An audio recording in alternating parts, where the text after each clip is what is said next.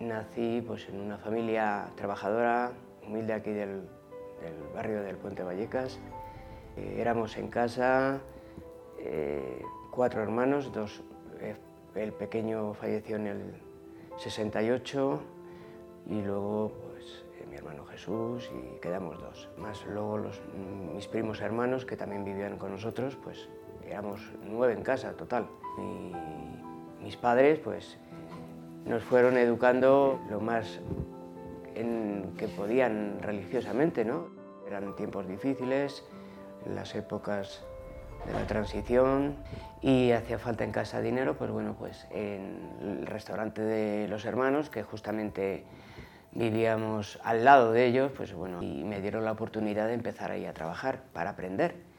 Y así los, los años van pasando, ¿no? Y conocí eh, a mi a mi mujer en el 82, pues tenía yo 17 años. Y, bueno, pues fue mi mujer, me casé en, el año 91 en la iglesia de San Diego. De ese matrimonio pues nació mi hija María Jesús. Para mí una bendición, de hecho.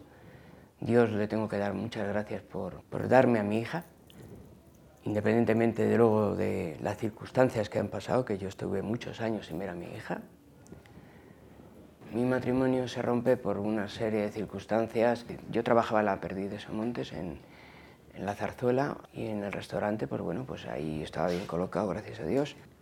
Y bueno, pues eh, nuestro matrimonio, entre los tira y afloja, entre la guerra que yo tenía con mi mujer, con mi suegra, con mi madre, en el sentido de que ahora la niña aquí, la niña para allá, no podía hacer, poner contra en contra. Entonces, nosotros teníamos lo del piso en una cooperativa, estábamos pagando hasta que nos dieran el piso, mi mujer en, casa de los padres, yo en mi casa, era un, desastre de, vida matrimonial en ese sentido. Yo me separo en el 94 y, bueno, pues eh, primero cuando lo de mi hermano, por eso mi, mi hija se llama María Jesús. Los años 80 eran muy complicados empezó a entrar aquí el boom en este barrio del tema, pues el tema de la droga, muy fuerte. Entonces ahí fue cuando mi hermano, pues cuando empiezas a sufrir en tu, en tu propia sangre, la, la, la verdad de, de, lo que es el consumo. ¿no? Mi hermano Jesús fallece en, en el 92. Imaginaros el, el, el golpe fuerte que para una madre que venga alguien a tocar tu casa y que te digan eh, tu hijo está muerto en la M30. Falleció efectivamente de una, de una mala sustancia que él, por y por desgracia en ese sentido, por mediación intravenosa se lo, se, se lo ponía.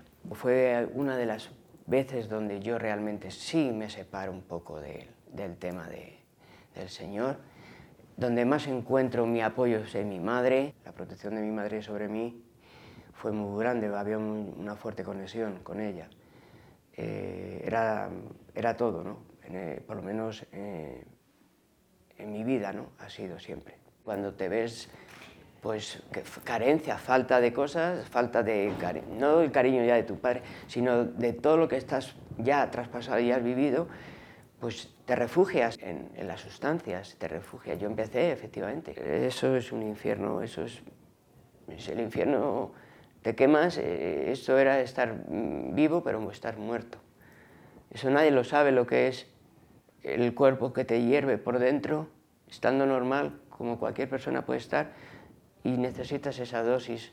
Eh, cuando se está fuera y te dices, madre mía, y ves a la gente y dices, parece que tiene el diablo, ¿qué haces? Efectivamente, efectivamente.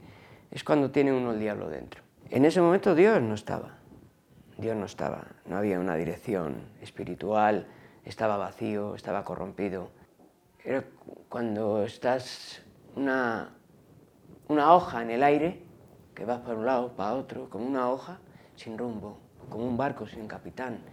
Es decir, vas, vas dando bandazos, vas donde ves cariño, vas, pérdida de tu hermano, pérdida de tu matrimonio, eh, ya no hablo ya cuando ya en el año 1997, noviembre, mi madre se pone mala. Y el día 12 de noviembre mi madre, mi madre fallece de un aneurisma cerebral. Eso fue ya el remate.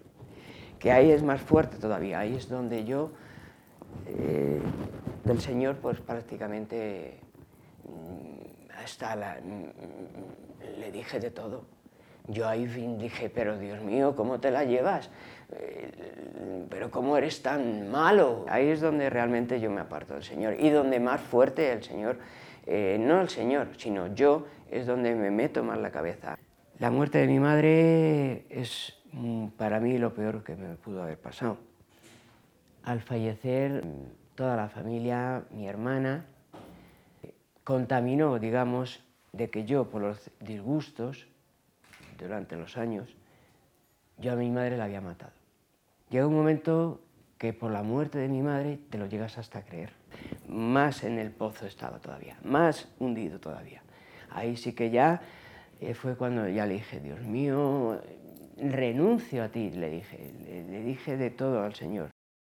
Fui recuperándome poco a poco eh, de, todo lo, lo vivido, aunque no estaba para nada eh, por la labor de, dar gracias ni a la Iglesia ni, a Dios inclusivemente, es decir, que estaba totalmente agnóstico, es decir, ateo. Eh, hasta el 2001 eh, empecé a trabajar de seguridad y las, y las necesidades, las carencias, porque había efectivamente, como viene contado, pues unas debilidades, que eran las sustancias, pues ahí te conlleva a hacer delito.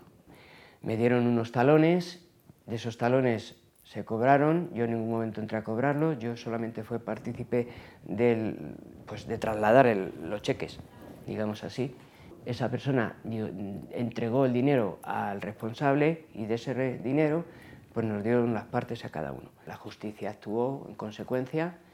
Yo por mi trayectoria y, en ese momento me quedaron en suspensión de condena porque estaba con un tratamiento para deshabituación de, de las drogas y en conclusión, pues bueno, pues hasta cierto tiempo eh, había revisiones. Yo nunca he hecho daño a nadie, sino me lo hice yo a mí mismo. Yo he pecado contra mí. Tuve un momento de, fortaleza para eh, echar la solicitud en el 2005 y en el 2006 me llaman para trabajar en, correos. Todo muy bonito. 2006 también conocí a Mirela, que es la chica con que estuve estos cuatro años, que hasta el 2010 tuve que entrar a pagar la condena de la estafa que posteriormente la justicia española, cuando una persona está rehabilitada, de hecho les, doy, les digo igual, con mi trabajo, con mi pareja, con mi casa, con todo, lo perdí por mi entrada en prisión. Yo más todavía quería morir. Pero ahí, en la prisión, no me quedé sin Dios. Ahí sí estaba fortalecido. Después de perder todo, mi única alianza, digamos, en, mis noches, en mis cosas, es como si algo dentro de mí me dijera, Ángel, mi caminar es gracias a la fuerza de, Dios. No había una práctica cotidiana diaria, pero los domingos siempre iba a darle las gracias a Dios. Desde que salgo de prisión en el 2013, te dan un cierto tiempo de, de, lo de escarcelación y posterior, pues bueno, lo que tenía acumulado de, de lo trabajado, que me dieron una prórroga. Eso se acaba, entonces yo me quedo en la calle. Para sobrevivir, vendía ambulantemente en la calle eh, pues ropa, juguetes, todo lo que me daban la gente. Día tras día en la calle de noche, pues no puedes dormir, coges una psicosis tremenda eh, a nivel pues, de miedos, de, humillaciones, de, eh, la gente pues no hay respeto, es decir, te intentas defender, me robaron, me quitaron todo, tuve que pedir, donde yo estaba durmiendo al lado de la iglesia, eh, ir a Caritas a pedir ropa.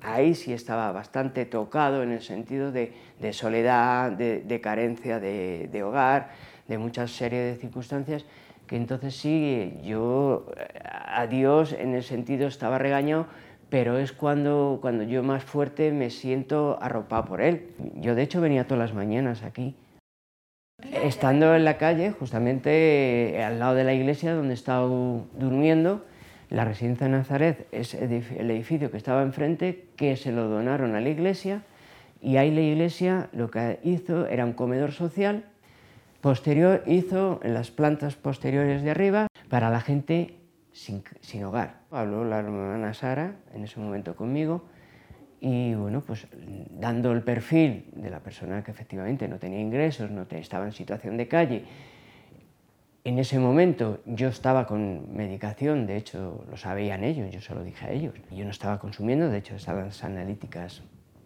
que dieron negativo, están dando negativo todavía hoy en día, cuando ellos te recogen, cuando ellos ya te dan el calor, cuando después de pasar tantas eh, experiencias o, pruebas, digamos, las vas superando.